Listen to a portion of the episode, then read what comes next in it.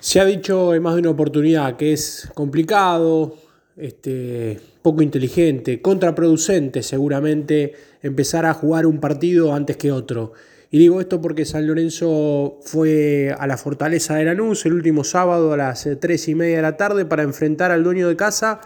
pero pareció que la cabeza la tenía en el partido que se va a jugar el sábado que viene, en el clásico nada más y nada menos que ante el entonado huracán de Dabove, ¿sí? La ley del ex en el banco de suplentes ahora, de un técnico que le fue muy, pero muy mal en San Lorenzo,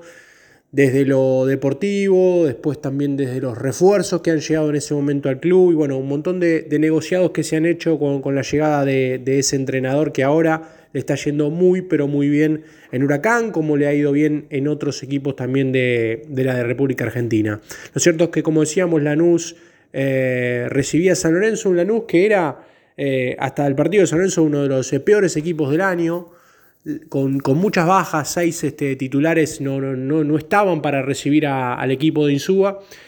Insúa, bueno, sin, eh, a ver, sin Ceruti y sin Vareiro, dos jugadores muy importantes en ofensiva, bueno, tuvo que improvisar un poquito. No improvisó obviamente en la línea de fondo, que sigue jugando con esa línea de, tres, que en realidad es una, una línea de cinco, esa línea de tres mentirosa que él dice con Gatoni, Zapata y Hernández en el, como centrales, Giai por un lado y Braida, pobre Braida, por el sector izquierdo haciendo las veces de, lateral. En el mediocampo el doble 5 con Jalil Elías y con Méndez. Y después arriba, intercambiando posiciones por los costados, Leguizamón, Barrios y por el medio Bombergar. El partido, decíamos, fue parejo. Eh, Lanús llega al gol gracias a una jugada muy mal este, ejecutada en un tiro libre a favor de San Lorenzo. Con los tres centrales en el área quieren hacer una jugada preparada, le salió pésimo. La jugada de laboratorio se ve que falló algún intérprete el día que la ensayaron y en una contra Lanús se puso 1 a 0 con gol de Diplácido, jugador que no marcaba hace dos o tres años y creo que es el segundo gol que marca en la primera división ante el pobre de Torrico, que era la, novedad, que volvía al arco de San Lorenzo después de 10 partidos, venía atajando batalla.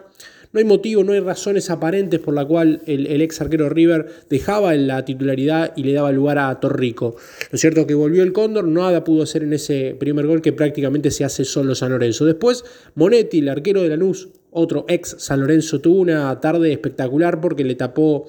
eh, dos o tres jugadas muy claras, muy claras a, a Bombergar. Eh, un, cabezazo muy lindo, remates de larga distancia. Realmente tuvo su tarde el arquero de Lanús, que fue una de las eh, figuras del partido, junto con Luciano Bollo, este uruguayo que juega muy bien en la mitad de la cancha de Rulo, es el número 8 Granate. Para el segundo tiempo y ante un funcionamiento, a ver, decíamos, San Lorenzo llegó y fue casi convirtiendo a figura a Monetti por esas apariciones, pero Lanús era más sólido en el juego y San Lorenzo por juego prácticamente nada.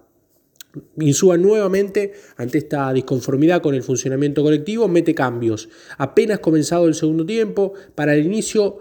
saca a Giai, a, este, a esta joven promesa que tiene San Lorenzo, para poner a Blandi. Un jugador que tiene muy, muy poca actividad, que entró en los últimos minutos el otro día contra River, pero venía de prácticamente no jugar en el semestre, ingresó para jugar la segunda parte de entrada. ¿sí? Después ingresó Tommy Silva por Barrios, otro cambio también difícil y, difícil de entender porque Barrios, eh, a pesar de no haber sido figura y de haber equivocado alguna vez en largar la pelota en, otro momento, eh, era uno de los pocos revulsivos que tenía San Lorenzo, ingresó también Martegani. Eh, también con, poca, poca participación y pocas buenos, pocos aciertos en el, equipo.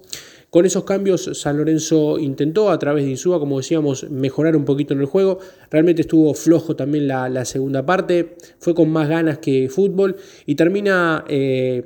a los 9 eh, del segundo tiempo, eh, Blando mm, con un cabezazo que prácticamente nada pudo hacer Torrico, un, centro al área que lo tira muy cómodo el centro, el lateral de Lanús, la pelota cae entre los 500 centrales que tiene San Lorenzo, a Zapata la pelota lo sobra increíblemente y de cabeza, decíamos, Blando conectó y, y, convirtió el segundo de Lanús que ya ahí a los 9 minutos del segundo tiempo dio por cerrado el partido por la escasa, el escaso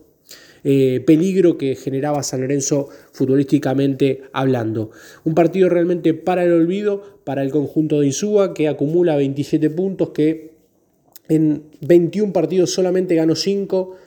empató 12 y perdió 4. Lógico, como decía Insúa, que empatar es mejor que perder, pero bueno, en los últimos 6 partidos empató 4 y perdió los últimos 2, contra River y ahora contra Lanús. El próximo partido no es uno más para el hincha de San Lorenzo, no es uno más para Insúa. Esperemos que vuelva a, inyectar eh, cierto ánimo en el equipo para levantar en el partido seguramente más importante que queda de acá al cierre del campeonato, que va a ser el sábado que viene en el nuevo gasómetro a las 3 y media de la tarde ante Huracán, que decíamos está ahí en posiciones de expectante, en la pelea por el torneo nada más y nada menos, con un entrenador que ha pasado también por la, por la casa de San Lorenzo como es Dabove. Así que Insúa va a tener mucho trabajo desde hoy lunes que arranca con los, arrancó con los entrenamientos hasta que el sábado se juegue el partido para levantar, decíamos, un equipo muy pero muy flojo de lo futbolístico y de lo anímico en los últimos partidos. Nada más y nada menos se viene el clásico ante Huracán. Informó para examen deportivo sobre la actualidad de San Lorenzo de Almagro, Fernando Neira.